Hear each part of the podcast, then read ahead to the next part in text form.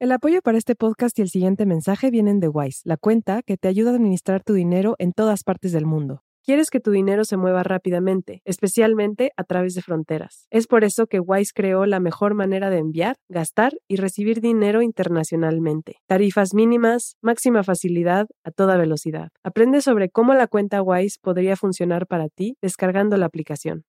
Este episodio tiene lenguaje explícito, se recomienda discreción. Esto es Raambulante desde NPR, soy Daniel Alarcón. Empezamos hoy en Buenos Aires. Allí, en 1980, en un típico barrio de clase media, nació Gonzalo Veladrich, y allí se enamoró del fútbol. No fue un amor del todo elegido. Gonzalo tenía dos hermanos mayores e iba a una escuela religiosa de solo hombres. Y en ese contexto... El fútbol era algo que no, tenías mucha opción. Eh, lo jugabas o lo jugabas porque si no lo jugabas era más difícil. Había hay una cuestión del rechazo, del señalamiento. Eras un maricón si no jugabas a la pelota. Y en ese mundo de puros varones era lo peor que podía pasar. Empezó a jugar a los cuatro años cuando su familia se afilió al Club Deportivo Español. En esa época, Deportivo Español pasaba por un inusual momento de gloria. Tenía unos 25.000 socios, muchísimo para un pequeño club de barrio, Acababa de inaugurar un estadio y su equipo de fútbol estaba en primera división, por segunda vez en su historia, jugando con los mejores del país, como Boca o River.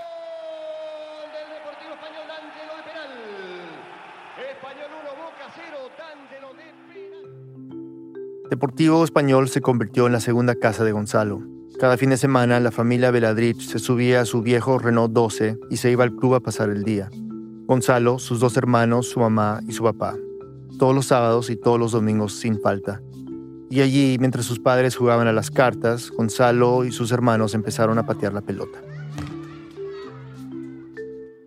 En el club, Gonzalo vio un partido de fútbol profesional por primera vez. Tenía ocho años y el recuerdo de ese día nunca se le borró. Esa tarde, Deportivo Español jugaba contra Deportivo Armenio, otro club pequeño que había llegado a Primera División. Gonzalo fue con su papá a la cancha y se sentó en el palco.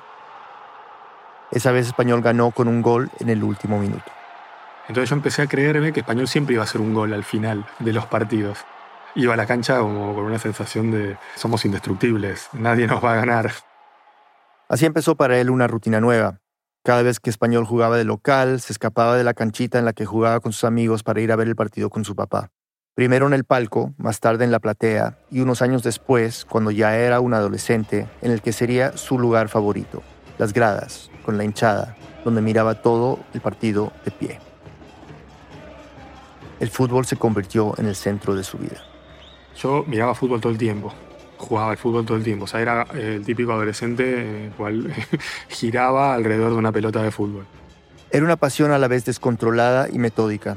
Cuando no podía ir a la cancha a ver a español, jugaba al fútbol con sus amigos en el club con los auriculares puestos para seguir el partido por la radio. Y en la semana se dedicaba a llenar hojas y hojas de su cuaderno con su análisis. Imaginaba que era un periodista deportivo. Pegaba recortes de diarios, evaluaba jugadas y jugadores, registraba la cantidad de goles y hasta le ponía un puntaje al trabajo de los árbitros. Es que a Gonzalo le fascinaban los árbitros. Era el único entre sus amigos. No podía sacarles los ojos de encima a esos hombres de negro que corrían a la par de los jugadores, dirigiendo el juego. Como con el fútbol, lo que sentía por el arbitraje era una pasión inexplicable. ¿Cómo nace eh, mi amor por el arbitraje? Es una incógnita. El nacimiento del amor me parece que siempre es una incógnita. En la cancha lo seguía con la mirada durante todo el partido. Quería grabar en su cabeza cada cosa que hacían, cuántas tarjetas sacaban, cómo interpretaban las jugadas o si eran de esos que buscaban equilibrar las faltas entre los dos equipos. Y ahí yo iba eligiendo un poco cuáles eran los, cuáles eran los árbitros que me parecía que arbitraban bien y a los que yo me quería parecer y los otros, los que yo no me quería parecer. Su favorito era Javier Castrilli. Da la orden Castrilli, vamos. Aquí está Cerrizuela. Todo de nuevo. Amarilla para el Gonzalo lo seguía desde el principio de su carrera, cuando debutó dirigiendo un partido de Deportivo Español contra Estudiantes de La Plata en 1991. Le gustaba que fuera un árbitro implacable, que leía bien las jugadas, estaba siempre cerca de la pelota, pitaba despacio y, sobre todo, no se dejaba impresionar por los equipos grandes. Castrilli nunca pasaba desapercibido. Ahora la amarilla para Rivarola. No, lo de Castrilli no tiene nombre. Se quiere adueñar del espectáculo este hombre. Una barbaridad lo de Castrilli. Y era el árbitro que eh, imantaba. Dirigía a Castrilli todas las miradas a Castrilli, todos los flashes a Castrilli. Una rareza. A Castrilli lo amabas o lo odiabas. Y Gonzalo lo amaba, o bueno, lo admiraba mucho. Quería ser como él. Por eso, en la canchita del club, en la vereda de su casa, en la escuela, cada vez que jugaban al fútbol con sus amigos, siempre pedía ser árbitro. Y como su ídolo, él también se tomaba la tarea muy en serio. Hasta armó su propio juego de tarjetas rojas y amarillas para amonestar a sus amigos. También se compró un silbato, para no tener que gritar cuando quería parar el partido. La escena era algo insólita. Hay una regla de los partidos de barrio, digamos, los de potrero, como se suele decir, que es que se juega sin árbitro. Entonces, escuchar un silbato, darte vuelta y ver unos borregos de 12 años corriendo atrás de una pelota y ver a uno que está arbitrando, eh, llamaba la atención. Para él, arbitrar era otra forma de jugar a la pelota. Y además le gustaba el vértigo de lo irreversible. En la cancha las cosas suceden una sola vez y el árbitro tiene que confiar en su ojo. Si sanciona un penal, si anula un gol, tiene que estar muy seguro de lo que vio. Y eso te pone en un estado de, si se quiere, de no relajación. ¿Viste cuando vas manejando en una ruta y vos no te podés relajar en un momento, porque en un segundo te podés mandar una cagada grande? Hay algo de eso en un partido de fútbol que hace que la tarea arbitral sea adrenalínica. Y esa adrenalina era adictiva. Por eso, cuando se imaginaba de grande, solo podía verse de una manera, como Castrilli, vestido de negro, corriendo por una cancha de fútbol profesional, dirigiendo el juego. Soñaba con ser árbitro y estaba dispuesto a hacer todo lo posible para lograrlo. Todo menos una cosa. Una pausa y volvemos. This message comes from NPR sponsor Xfinity. Everything's changing so fast these days, but now there's the Xfinity 10G network. That means the fastest internet with faster speeds rolling out every day, and internet that can power a house full of devices at once with ultra low lag. So while one person streams a movie from their room, another can play video games in the basement while another TikToks in the kitchen. The next generation Xfinity 10G network. Restrictions apply, actual speeds vary and not guaranteed. This message comes from NPR sponsor Betterment. The emotional build of a will they won't they love story is never chill, but your investing portfolio should be. Betterment is the investing app that lets you be totally chill about your finances. Their automated technology and tax smart tools are easy to set up, so you can focus on navigating any will they won't they love stories that come your way. Betterment. Be invested and totally chill. Learn more at betterment.com. Investing involves risk, performance is not guaranteed. You know the names of the primary players Jimmy Carter, Our country's not strong anymore. Ronald Reagan, We have perverted our Constitution. Gerald Ford. Let's go! But how they acted, it's just about the opposite of their popular images. Those are the seeds of the culture war. Landslide How a Presidential Race Led to Today's Political Divide. Subscribe now to Landslide, part of the NPR network. Hola ambulantes, hay historias tan grandes, tan complejas, tan potentes que no se pueden narrar en un solo episodio. Por eso creamos Central, el nuevo canal de series de Radio Ambulante Studios. Ya están disponibles cuatro episodios de nuestra primera producción.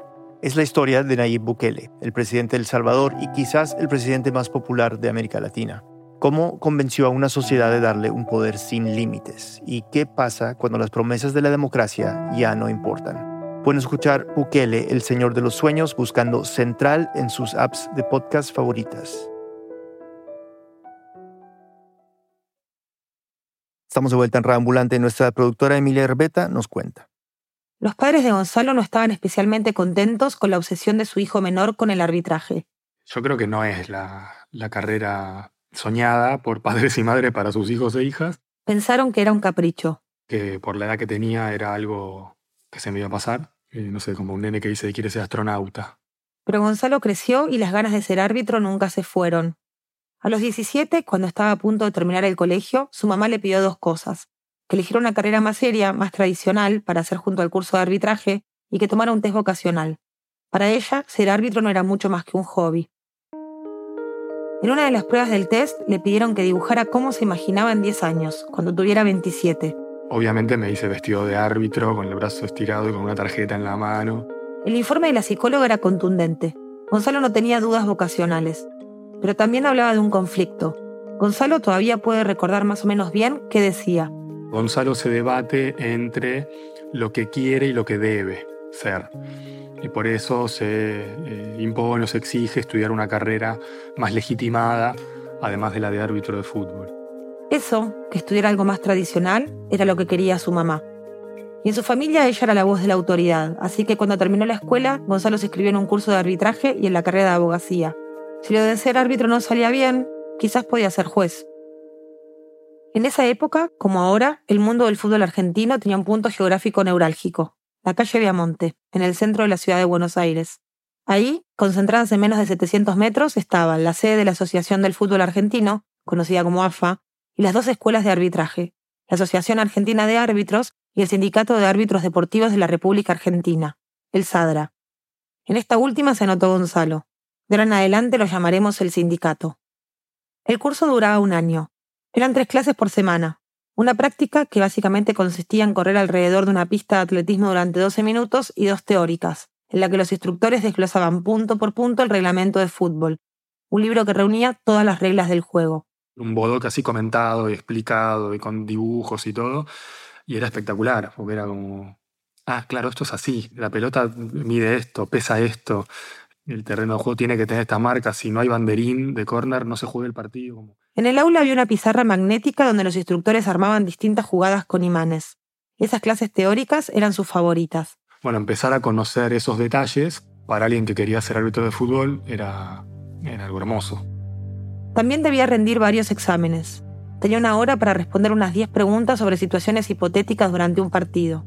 Algunas eran insólitas, bueno, ¿qué pasa si un jugador le pega al arco y cuando le pega la pelota se pincha o explota y entra al arco pinchado, desinflado, explota? ¿Qué se cobra? ¿Dónde? A la sede del sindicato debía ir vestido de estricto traje, con saco y corbata. El suyo era un curso pequeño, de unos 20 estudiantes, en el que había una sola chica. El resto de sus compañeros eran todos varones más grandes que él, que en ese momento tenía 18 años. Como parte del curso, además, debían dirigir los fines de semana. Casi siempre les tocaba fútbol de salón o partidos de las divisiones más bajas. La AFA no pagaba por ese trabajo, apenas cubría los viáticos. Y aunque no era obligatorio hacerlo, todos sabían que sumaba, así que Gonzalo aceptaba todos los partidos que le asignaban. Después de clase, la charla sobre fútbol siempre seguía en el bar de la esquina del sindicato, un lugar por donde también pasaban árbitros profesionales, dirigentes, periodistas. En esas charlas, tomando café hasta que se hacía de noche, Gonzalo sentía que al fin había encontrado a otros como él, obsesionados con esa parte del fútbol que no parecía interesarle a nadie. Y para unos enfermitos como nosotros, que nos encantaba hablar de arbitraje y no teníamos a quien le interesáramos, era como, por fin tengo un espacio en el cual puedo hablar de todas estas cosas, y eso sí generaba una, una buena onda y cada uno también contaba qué árbitros le gustaban, eh, discutíamos jugadas. Y a pesar de que le gustaban esas charlas y se sentía cómodo con sus compañeros, no podía considerarlos sus amigos es que el camino para llegar a ser árbitro en primera división era empinado y angosto. Gonzalo y sus compañeros sabían que una vez que recibieran el diploma, solo unos pocos de ellos, o tal vez ninguno, llegarían a dirigir algún partido en la categoría más importante del fútbol argentino, mucho menos un partido internacional. Las oportunidades eran pocas y los árbitros diplomados muchísimos, unos 7.000 en ese momento. Entonces también había una cuestión de camaradería y a la vez esto de sos vos o soy yo. O sea, éramos 20 más o menos en el aula y era obvio que 20 no íbamos a llegar. Y para llegar no alcanzaba con graduarse. Había que destacarse. Y Gonzalo lo hacía. Aunque era el más chico de su grupo, tenía el mejor promedio en las evaluaciones. Le iba bien en las pruebas físicas y tenía asistencia perfecta. No faltó ni una sola vez a clase, ni siquiera cuando murió su mamá. Fue un sábado por la noche. Su mamá, Silvia, tenía 46 años y llevaba meses muy mal entre la depresión y el alcoholismo, encerrada en su cuarto, apenas hablando con su marido y sus hijos. Gonzalo y su papá estaban en la casa cuando se descompensó en el baño. Llamaron a la ambulancia, pero cuando llegó ya era tarde. Murió por un derrame interno provocado por una cirrosis. Mientras esperaban a los médicos, Gonzalo la sostuvo todo el tiempo en sus brazos. Dos días más tarde, cuando terminó el entierro, se puso el saco y la corbata y se fue a cursar al sindicato. Había algo de eh, no querer estar ahí ahí en su casa. No querer estar ahí por la tristeza, obviamente, pero sobre todo por la extrañeza. La extrañeza de volver a su casa ahora que no estaba su mamá. Y una de las maneras de no estar en ese lugar ajeno era, bueno, El lunes, hay clase. Bueno, voy, voy a, a tratar además de pensar en, en otra cosa. En el aula del sindicato podía detener su cabeza, sumergirse en las reglas. Ahí donde le enseñaban lo que se podía hacer y no hacer dentro de una cancha de fútbol, podía escaparse un rato del dolor. Con la muerte de su mamá, la vida en su casa cambió. Ella siempre había sido la que ponía las reglas. Su papá trabajaba todo el día fuera de la casa y además nunca se había mostrado demasiado interesado en ponerles límites a sus tres hijos. Entonces me parece que también hubo ahí algo del orden de una mezcla entre, entre lo doloroso y, lo, y, la, y la cosa de estar perdido, ¿no? No decir, bueno, vos te quedás sin mamá antes de los 20 años y es como, ¿dónde, ¿por dónde toca ir? Con el correr de las semanas, ese desconcierto, ese no saber hacia dónde seguir, abrió lugar a otra cosa, un deseo por empezar a vivir con más libertad. Tenía 18 años y Buenos Aires toda para él. Sin el control de su mamá, comenzó a explorarla por las noches, especialmente cuando salía de cursar en el sindicato. Empezó por los cines. Los viernes, después de clase, se iba con sus compañeros al bar de la esquina a tomar café y hablar de arbitraje. Y cuando se hacía de noche y el resto volvía a sus casas, Gonzalo caminaba solo hasta las salas del centro de la ciudad. Ahí miraba la cartelera y elegía una película. Al principio lo hacía por pura intuición. Si le gustaba el nombre o le interesaba la sinopsis, entraba pero antes de eso hacía una parada estratégica en un McDonald's. Yo entraba, me iba directamente al baño del McDonald's, me metía en una de las cabinas con mi mochila, sacaba un jean, una remera, un buzo, unas zapatillas, y ahí metía el traje, todo hecho un, un bollo, y salía del baño vestido de una manera completamente diferente a la que había entrado. Quitarse el traje y ponerse de nuevo su uniforme adolescente era una especie de ritual, un pasaje necesario para la metamorfosis. En ese baño Gonzalo volvía de alguna manera a ser un civil. Y aunque no estaba haciendo nada malo, por alguna razón sentía que alguien lo iba a descubrir en plena transformación. Pero no. Con el tiempo se dio cuenta de que en el centro de la ciudad, mezclado entre la gente, podía ser invisible. Desarrolló una cinefilia casi compulsiva. Iba al cine tres o cuatro veces por semana. En el cine podía emocionarse, llorar, fantasear con otros mundos. Yo ahí podía ser como yo quisiera. Yo podía imaginarme, podía proyectar lo que yo quisiera, entonces ahí también había algo, algo indestructible. Un lugar donde podía ser como él quisiera. Hacía tiempo que buscaba algo así. Fue por eso que poco a poco esas noches en los cines del centro fueron transformándose en otra cosa. Ahora no siempre volvía a su casa cuando terminaba la película. Con su mochila colgando a la espalda, con la ropa de árbitro oculta en ese caparazón, comenzó a explorar otra dimensión de la noche porteña, la del Gire la conquista callejera entre varones. Yo hacía el gire ese callejero que, que, de entrada no era un gire de levante, digamos, era más como un caminar y conocer y ver de qué se trataba, porque yo ya sabía que me gustaban los varones. Lo sabía desde que tenía unos 11 o 12 años. Le gustaba estar con ellos, los miraba. Pero también era como la sensación de decir esto ya va a pasar, los chicos van a pasar. Pero cumplió 13, 14, 15 y no. Los chicos se quedaron. Por eso estaba ahí ahora, en el centro de Buenos Aires, conociendo esas formas de seducción callejera que eran nuevas para él. Siempre había aprendido las cosas así, mirándolas al detalle, minuciosamente, hasta entender su lógica. Así había sido con el fútbol y sus reglas y ahora no era diferente. Y ahí empecé a darme cuenta cómo eran las miradas, cómo era la cuestión de eh, pararte a ver una vidriera y, y ver en el, en el reflejo si te estaban mirando. Algunas veces los más osados lo encaraban directamente como una adolescente que estaba en, haciendo un estudio todavía exploratorio, era algo que me, un poco me asustaba, me acuerdo. Pero la fascinación por descubrir ese mundo de códigos nuevos era más fuerte que cualquier miedo. Sentía que eso que estaba viviendo era imborrable. Estaba pasando algo que no se iba a repetir, algo muy propio de ese tiempo y que para mí también era novedoso, porque no se parecía a nada. Y aunque estas excursiones nocturnas cada vez ocupaban más y más de su tiempo, no hablaba de eso con nadie ni con sus hermanos, ni con sus amigos, ni con su papá. No sabía cómo hacerlo ni qué decirles. A mí me resultaba muy conflictivo el hecho de que me gustaran los, los varones, porque además no tenía ninguna referencia. ¿Con quién hablo de esto? ¿A quién se lo digo? No sabía por dónde salir del closet. Le daba miedo cómo podía reaccionar la gente. No solo su familia, ni sus amigos. Sobre todo le daba pánico pensar qué podía pasar con su futuro como árbitro si alguien en el mundo del fútbol se enteraba de que le gustaban los hombres. Era algo que me, me conflictaba mucho porque sabía que fútbol y homosexualidad eran dos cosas muy difíciles de, de poder hacer convivir. No era una sensación suya nada más. No conocía a nadie en el fútbol que estuviera fuera del closet. En la cancha, las hinchadas siempre entonaban canciones que llamaban putos a los del equipo contrario. Y el director técnico de la selección nacional en ese momento, Daniel Pasarela, había dicho en una entrevista que nunca convocaría a un jugador homosexual. Y en la televisión se decían cosas como esta. ¿Puede un, homosexual eh, jugar eh, al fútbol al nivel que juega una selección internacionalmente? ¿Físicamente eh, es posible? No arrugues, maricón. Poné la pierna fuerte.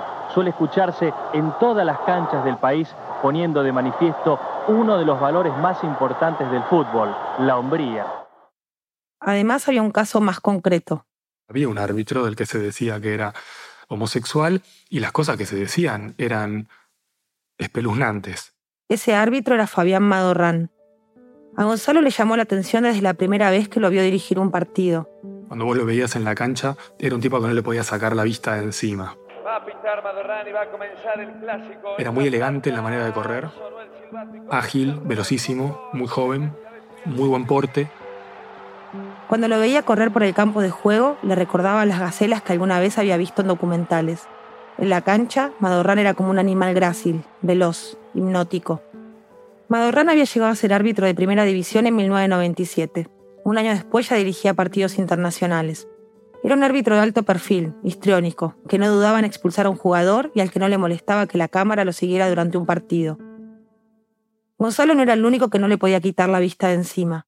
Madorrán no solo estaba en boca de todos por la cantidad de tarjetas rojas que sacaba o por la forma en la que discutía con los directores técnicos y los jugadores sino también por las cosas que se decían sobre su vida personal, especialmente sobre su supuesta homosexualidad. Los pasillos del sindicato, en el café de la esquina, incluso en el aula, Gonzalo escuchaba los rumores sobre los hombres con los que salía Madorrán, o las discotecas a las que iba. Pero no eran solo rumores, también se burlaban de él y hacían chistes homofóbicos que no voy a repetir. Cuando pasaba eso, Gonzalo se quedaba ahí, sin poder decir ni hacer nada no podías levantar la mano y decir, me parece que estás siendo eh, homofóbico. No, no. Pero cada burla que escuchaba sobre Madorrán se sentía como un golpe íntimo, personal. Un pibe de 18, 19 años como yo, en el aula, que estaba lidiando con salir del closet. Y segundo, lidiando con cómo congeniar eso con el tema de ser árbitro, era un, garrotazo en la cabeza. Y además de angustiarme, me llevaba a un lugar de, de decir, ah, entonces no, no, no es por acá. Lo hacía dudar de su futuro como árbitro, algo de lo que siempre había estado seguro. O sea, todo esto que yo desde muy chico lo viví como un lugar placentero, como un espacio lúdico, para poder hacerlo tengo que renunciar a esto o lo tengo que meter eh, abajo de una alfombra.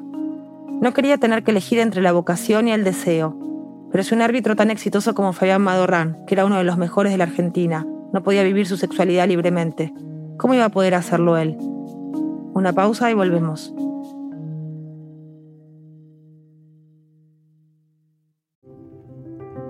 On NPR's Throughline. Bread, freedom, and national dignity. It was time for the regime to fix itself. That's why I was going out. Remembering the Arab Spring. Find NPR's Throughline wherever you get your podcasts. We have perverted our Constitution. Perverted it with regard to a welfare clause that doesn't exist. Perverted it with regard The question was is he too dangerous? Is he too crazy? The new podcast, Landslide, telling the story of the presidential races that led to today's divide. Those are the seeds of the culture war. Landslide, part of the NPR network. Subscribe now. You can't fully understand the moment we're living in without knowing where we've been. On every episode of NPR's Throughline, we go back in time to where it started. Like, really started. To answer one important question How did we get here? Find NPR's Throughline wherever you get your podcasts. This election season, you can expect to hear a lot of news, some of it meaningful, much of it not. Give the Up First podcast 15 minutes, sometimes a little less, and we'll help you sort it out what's going on around the world and at home. Three stories, 15 minutes, Up First every day. Listen every morning wherever you get your podcasts. Estamos vuelta en Reambulante. Emilia Herbeta nos sigue contando. Gonzalo terminó el curso de arbitraje en diciembre de 1998. Había sido un año turbulento, en el que había muerto su mamá, había empezado a explorar la noche gay porteña y al mismo tiempo había dado el primer paso para cumplir su sueño de la infancia. Y lo había dado en la dirección correcta. Su asistencia perfecta, sus notas en los exámenes y el buen concepto que tenían de él los instructores lo dejaban muy bien parado para lo que seguía. Ahora tenía que hacer un curso de homologación de su título en la Asociación de Fútbol Argentino, la AFA, indispensable si quería dirigir en primera. Este curso no tenía una duración determinada, podía extenderse por un año, dos o incluso más. Eso dependía de los nuevos puestos de arbitraje que fuera abriendo la AFA, y cuando eso sucediera Gonzalo tenía buenas posibilidades, porque estaba primero en orden de mérito para entrar. Pero algo se había roto en él, cierta ilusión que siempre había tenido con respecto al arbitraje. No era solo la homofobia o las burlas sobre Fabián Madorrán, también empezaba a darse cuenta de que había muchas cosas un poco turbias. Notaba, por ejemplo, que el sistema para entrar a la AFA era poco transparente y no tenía que ver demasiado con la técnica arbitral. Incluso se preguntaba por qué él estaba primero en orden de méritos y nunca nadie lo había ido a ver arbitrar. Porque no falté a clases. Porque cuando había que dirigir partidos gratis de futsal, yo me proponía iba a dirigir gratis. Hasta ese momento siempre había pensado en el arbitraje como algo noble, otra forma de jugar al fútbol y de alguna manera una expresión de justicia. Para él los árbitros eran los encargados de mantener un juego limpio, y todas esas características se concentraban sobre todo en su ídolo desde la infancia, a quien ya mencionamos al comienzo de este episodio, Javier Castrilli, un enamorado de su personaje autoritario o un Don Quijote de la ley, o quizás tenga ambas cosas en su personalidad. A Castrilli le decían el sheriff. Se había ganado esa reputación a golpe de tarjeta roja. Siempre serio, como enojado, desde su debut Castrilli había protagonizado varios escándalos. Dos quedaron en la memoria futbolística argentina. El primero fue en 1992, cuando expulsó a cuatro jugadores de River en un partido contra Newell's. Ese día River perdió 5 a 0. Y el segundo fue en 1996, cuando expulsó a Diego Maradona, que jugaba en Boca, durante un partido contra el Vélez de José Luis Chilabert. Después de la expulsión y en medio de un tumulto de jugadores, periodistas y policías, Maradona se acercó a pedirle explicaciones mientras Castrilli permanecía inmutable. Explíqueme, yo soy jugador. Tranquilo, explíqueme por qué, explíqueme por qué. Maestro, pero usted está muerto, no está muerto. Explíqueme, por favor, se lo pido. Pero estamos hablando como hombres y como seres humanos. No, no te va a contestar, pero, pero no te va a contestar. No me va a contestar, es un botón. Y no, no le contestó. Pero aunque era el árbitro más famoso del continente y un modelo para Gonzalo y sus compañeros en el sindicato, él veía que la forma de dirigir que tenía Castrilli era muy resistida a la AFA. No quería que Castrilli fuera nuestro referente porque buscaban formar árbitros de un perfil un poco más bajo. Gonzalo lo había escuchado cientos de veces en las aulas del sindicato. El mejor árbitro debía ser invisible. A fines del 98, cuando volvió del Mundial de Francia, Castrilli denunció corrupción y manejos poco transparentes en el arbitraje argentino. En los medios, la justicia y hasta en el Congreso aseguró que los árbitros de primera recibían instrucciones para sacar adelante los partidos sin complicarse con una aplicación severa del reglamento. Ninguno de sus colegas lo acompañó en la denuncia. Aislado y solo en su cruzada, Castrilli renunció a la AFA en octubre del 98, siete años después de su debut en Primera División. A Gonzalo, que ya estaba en crisis con el arbitraje, la renuncia de Castrilli lo sacudió profundamente. Pensaba que todo lo que denunciaba era verdad. Alguna vez a él mismo lo había encarado algún viejo árbitro en la puerta del sindicato. Que te agarraba así del brazo y te decía, escúchame, pibe, si vos sacás más de cuatro amarillas, el que falla sos vos, ¿eh? No los jugadores. Entonces lo que te estaban diciendo era esto, muñequea los partidos. Muñequea los partidos, no seas un obstáculo. Trata de dejar contentos a todos y sobre todo pasa desapercibido. En enero de 1999, cuatro meses después de la muerte de su madre, Gonzalo, su papá y uno de sus hermanos se fueron de vacaciones a Mar del Plata, un destino típico de la clase media argentina durante el verano. Se hospedaron en un hotel frente al mar y estaban ahí intentando aliviar la tristeza del duelo por la muerte de su mamá, cuando Gonzalo se enteró de que Castrilli daría una charla en otro hotel, muy cerca de donde estaban ellos. Por supuesto iba a ir a verlo, pero además intentaría entregarle una carta de puño y letra que le escribió. Dos hojas de los dos lados, larguísimo. Me presento, le, cuento que ya era árbitro de fútbol, que estaba como pasante en AFA, eh, que él había sido mi referente, que me impactó mucho el tema de que él dejara de, arbitrar, que en AFA nos dicen todo lo que él decía que nos decían, y le dejo un número de teléfono. Durante la charla no pudo pensar en otra cosa. Llevaba el sobre con la carta en el bolsillo y lo único que le importaba era encontrar el momento para entregársela. No iba a ser fácil. Después de la denuncia del año anterior, Castrilli era buscado por los periodistas y él iba a tener que abrirse paso entre la multitud si quería tener una chance. Y cuando termina me acerco, él estaba entre periodistas y le digo, eh, Javier, ¿cómo estás? Me gustaría darte esta carta, me gustaría que la pudieras leer. Sí, cómo no, la recibió y yo me fui. Eso fue todo el contacto que tuve con, Javier Castrilli. Duró, por todo concepto, duró, no sé, 10 segundos, 15. Cuando salió del hotel, fue caminando hasta la playa y se metió en el mar. Se sentía algo eufórico. Meses después, Gonzalo estaba durmiendo cuando su papá lo despertó con el teléfono en la mano. Pibe, pibe, despertate, teléfono para vos. Y me dice Castrilli. Gonzalo se sorprendió, pero no tanto. Yo estaba convencido que, Javier Castrilli me iba a llamar después de, leer mi carta por el propio contenido de la carta. ¿Qué podía pasar después del llamado ya es otra cosa, pero que no, no, no le iba a dar lo mismo? Conversaron unos minutos. Castrilli le dijo que le había gustado mucho su carta y le preguntó sobre su experiencia como joven árbitro, quiénes eran sus instructores, qué partidos había dirigido. Quedaron en verse, pero no concretaron nada. Gonzalo no se lo dijo en ese momento, pero no quería hablar solo de arbitraje. Necesitaba otra cosa, algo que nadie más que él podía darle, un consejo. Dos meses más tarde, en mayo de 1999, Gonzalo se enteró de que Castrilli iba a dirigir la final de la Liga del Interior Uruguaya en Colonia. Viajó hasta allá en barco, cruzando el Río de la Plata para verlo arbitrar una vez más, porque después de su renuncia a la AFA, Castrilli ya no podía arbitrar en Argentina. No habían vuelto a hablar después de aquella conversación telefónica y Gonzalo no se animaba a llamarlo, no quería incomodarlo. Sin embargo, se encontraron en Colonia y Castrilli le dijo que podía ir a ver el partido como su invitado e incluso acompañarlo en la previa, en el vestuario, con los jueces de línea. Gonzalo aceptó emocionado. Sin planearlo, estaba cumpliendo un sueño. Volvió a Buenos Aires enseguida después del partido. Y aunque había pasado un día increíble cerca de su ídolo y de lo que siempre había querido para él, en su regreso en el barco se sentía cada vez más angustiado. No podía dejar de pensar que todos esos proyectos ahora estaban en peligro. Veía cada vez más difícil poder hacer carrera en AFA, en esa AFA además, así de turbia. Y al mismo tiempo estar afuera del closet. Todo eso era una, combinación que me estaba dando cuenta que, iba a ser algo muy difícil. En las últimas semanas habían vuelto a sonar muy fuerte los rumores sobre la homosexualidad de Fabián Madorrán. Y ya no era solo entre árbitros. En abril del 99, la revista deportiva El Gráfico, una de las más vendidas de Argentina, puso el tema en una de sus portadas. Eso que hasta entonces había sido un rumor de pasillo, ahora estaba colgado en todos los kioscos del país. En la tapa había una foto de Madorraño y una cita de él que decía, lloré mucho cuando me tildaron de homosexual.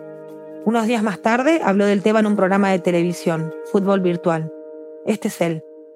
Bueno, basta, no cuestionen más a Fabián Madorraño. Yo quisiera salir en los medios deportivos por un cuestionamiento en mi forma de arbitrar porque me equivoqué en un penal o en una expulsión y no por este tema de la sexualidad que no tiene nada que ver la profesión de eh.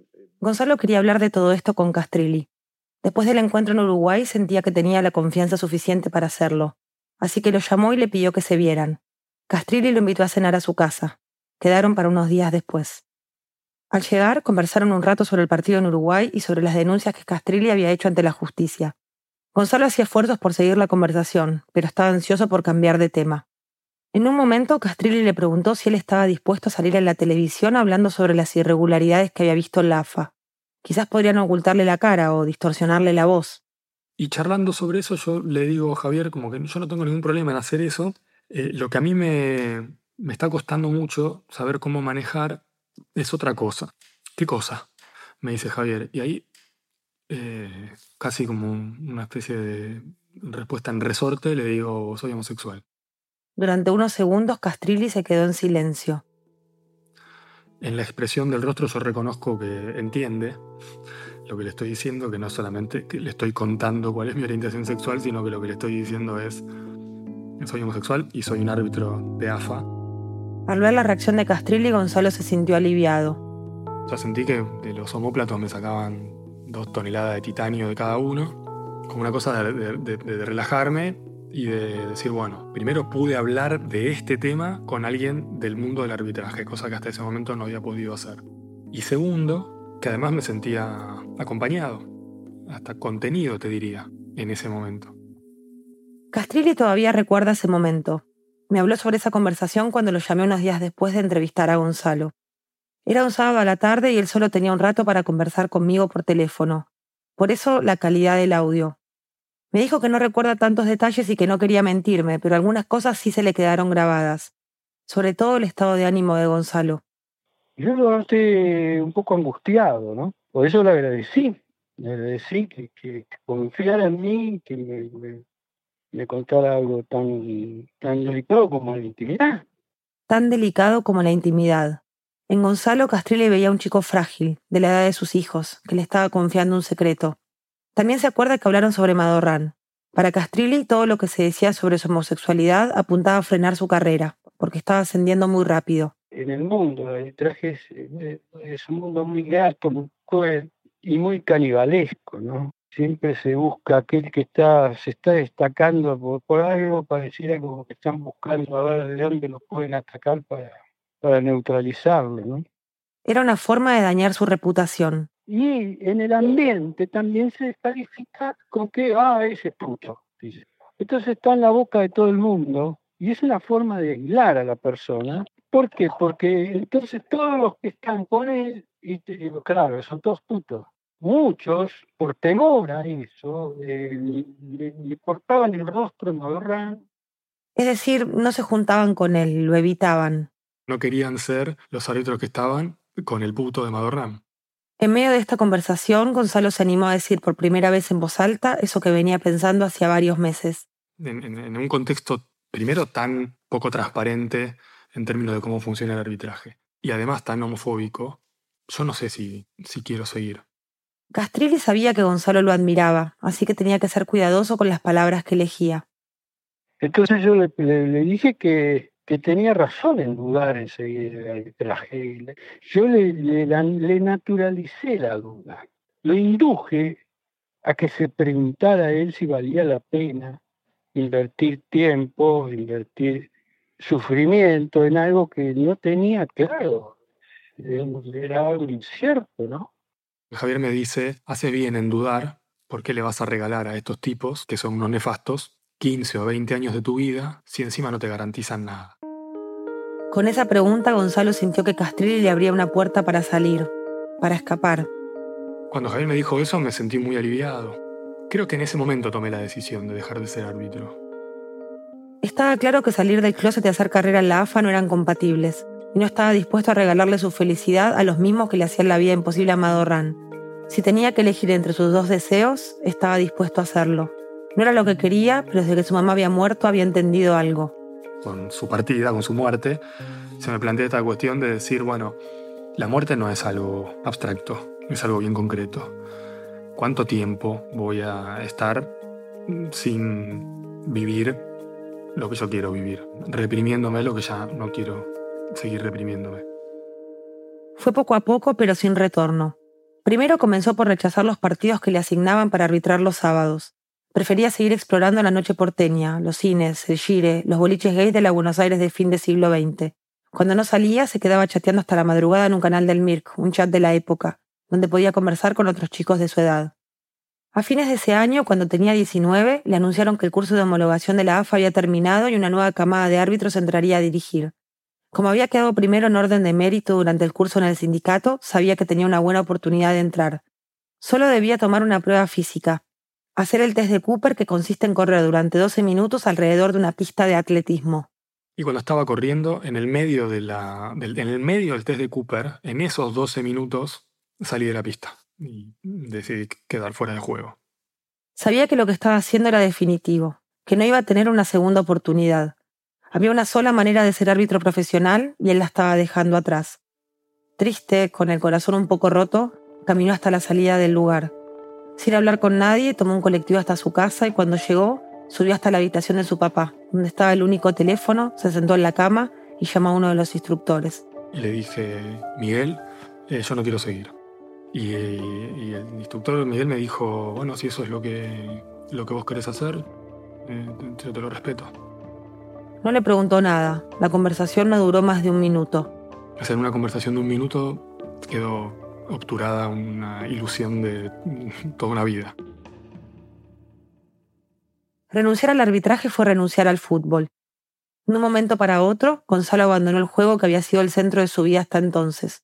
Dejó de arbitrar, de ir a la cancha, al club, a jugar con sus amigos una vez por semana. Guardó la ropa con la que arbitraba. Ni siquiera miraba fútbol por televisión. Cortó así, de raíz, porque sintió que era la única manera de sobrellevar ese duelo, el segundo en tan poco tiempo. Dejar el arbitraje fue renunciar a un sueño de, chico y no lo dejé porque no me gustara arbitrar. Lo dejé porque era un espacio absolutamente hostil con las orientaciones sexuales que no son las heterosexuales y donde no había posibilidad de que eso pudiera ser vivido libremente y, y con alegría. Sin el fútbol buscó nuevos placeres. Siguió yendo al cine, a bailar, a recitales y se anotó en la carrera de psicología. Ya no le interesaba ser abogado. De golpe se abría ante él un mundo de posibilidades, en sus propios términos. Ya no está ni la ley materna que regía lo permitido y lo prohibido eh, adentro de la familia, ni está también la ley de AFA que rige lo permitido y lo prohibido dentro de la AFA. Ahora quiero vivir libremente mi homosexualidad, quiero ser una persona lo más feliz que se pueda. Se sintió liberado. Ya está, no tengo que pasar más desapercibido, no hace falta. Puedo tener un levante en un gire callejero con otro varón, puedo estar en pareja con otro varón y no tengo por qué andar rindiéndole cuentas a nadie de, eso. Parece sencillo y parece algo obvio de decir, pero no lo era tanto. Y en los años que siguieron hizo todo eso. Se recibió de psicólogo, comenzó a dar clases en escuela, se fue a vivir solo, salió del closet con sus amigos, con su padre, sus hermanos, y se enamoró una, dos, tres, varias veces. Pero eso no significaba que no extrañara el fútbol. Lo hacía. Durante mucho tiempo, el fútbol volvía a él por las noches, como un fantasma de vidas pasadas. A veces soñaba que jugaba la pelota o que arbitraba un partido. Me despertaba sistemáticamente angustiado. Eran sueños de angustia, no eran sueños placenteros, cuando para mí el arbitraje siempre fue un espacio de placer. Había perdido algo que quería mucho y no sabía si iba a poder recuperarlo. A fines de julio de 2004, cinco años después de abandonar la carrera de árbitro, Gonzalo estaba trabajando en un call center cuando se enteró de la muerte de Fabián Madorrán. Aquel árbitro que había sido elegido por sus colegas como el mejor en 1999, el que a Gonzalo lo hacía pensar en una gacela cuando lo veía correr por el campo de juego, el que había salido a desmentir su homosexualidad, se suicidó una mañana de invierno en la provincia de Córdoba. Ya no era árbitro.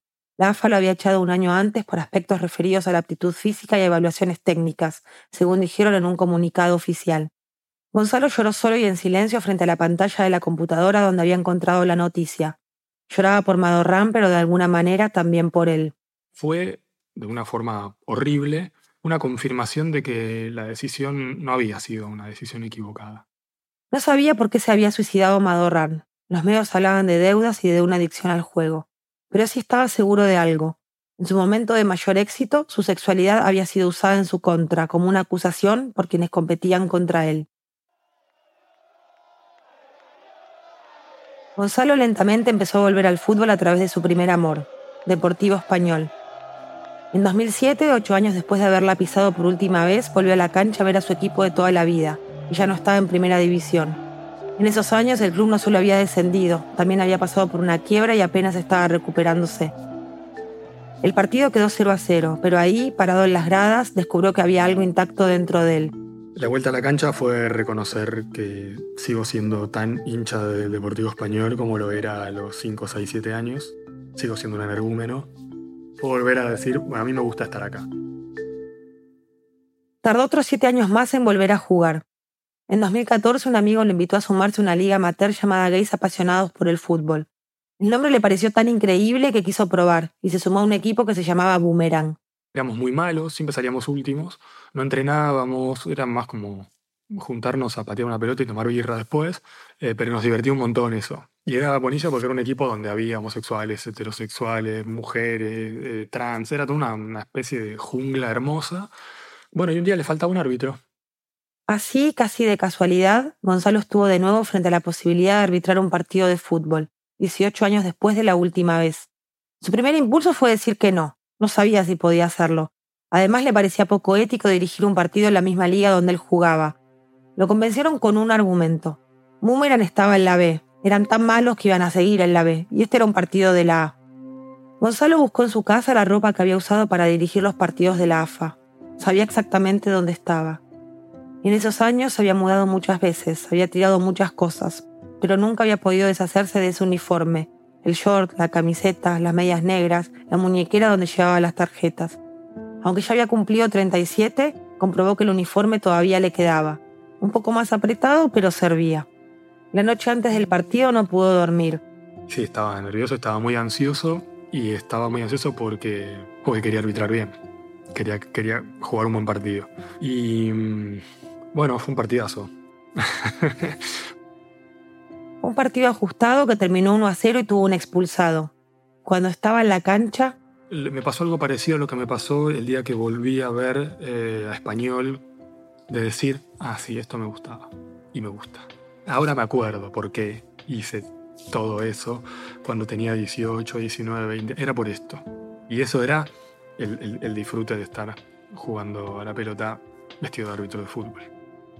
Eso que había imaginado a los 17 cuando se dibujó con el uniforme, el silbato y la mano en alto para un test vocacional, finalmente de la manera más inesperada había llegado.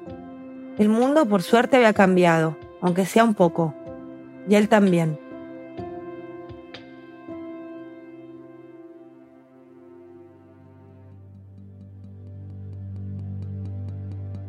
Al día de hoy, en el fútbol argentino profesional, no hay árbitros ni jugadores que se reconozcan públicamente como hombres gay. La situación es distinta en el fútbol femenino. Gonzalo escribió un libro sobre su historia. Se llama Fuera de Juego. Sigue en contacto con Javier Castrilli y juega al fútbol mixto todos los domingos. Muchas gracias a Mariano Vespa por su colaboración en esta historia. Emilia Herbeta es productora de Reambulante y vive en Buenos Aires. Este episodio fue editado por Camila Segura, Bruno Celsa y Solfac Checking, el diseño sonidos de Andrés Aspiri y Ana Tuirán con música original de Ana. El resto del equipo de Radio incluye a Paola Aleán, Lisette Arevalo, Pablo Argüelles, Adriana Bernal, Annelies Casasús, Diego Corso, Remy Lozano, Selene Mazón, Juan David Naranjo, Ana País, Melissa Rabanales, Natalia Ramírez, Natalia Sánchez Loaiza, Barbara Sawhill, David Trujillo, Elsa Liliano Ulloa y Luis Fernando Vargas. Carolina Guerrero es la CEO. Radio es un podcast de Radio Studios, se produce y se mezcla en el programa Hindenburg Pro. Radio cuenta las historias de América Latina, soy Daniel Alarcón, gracias por escuchar.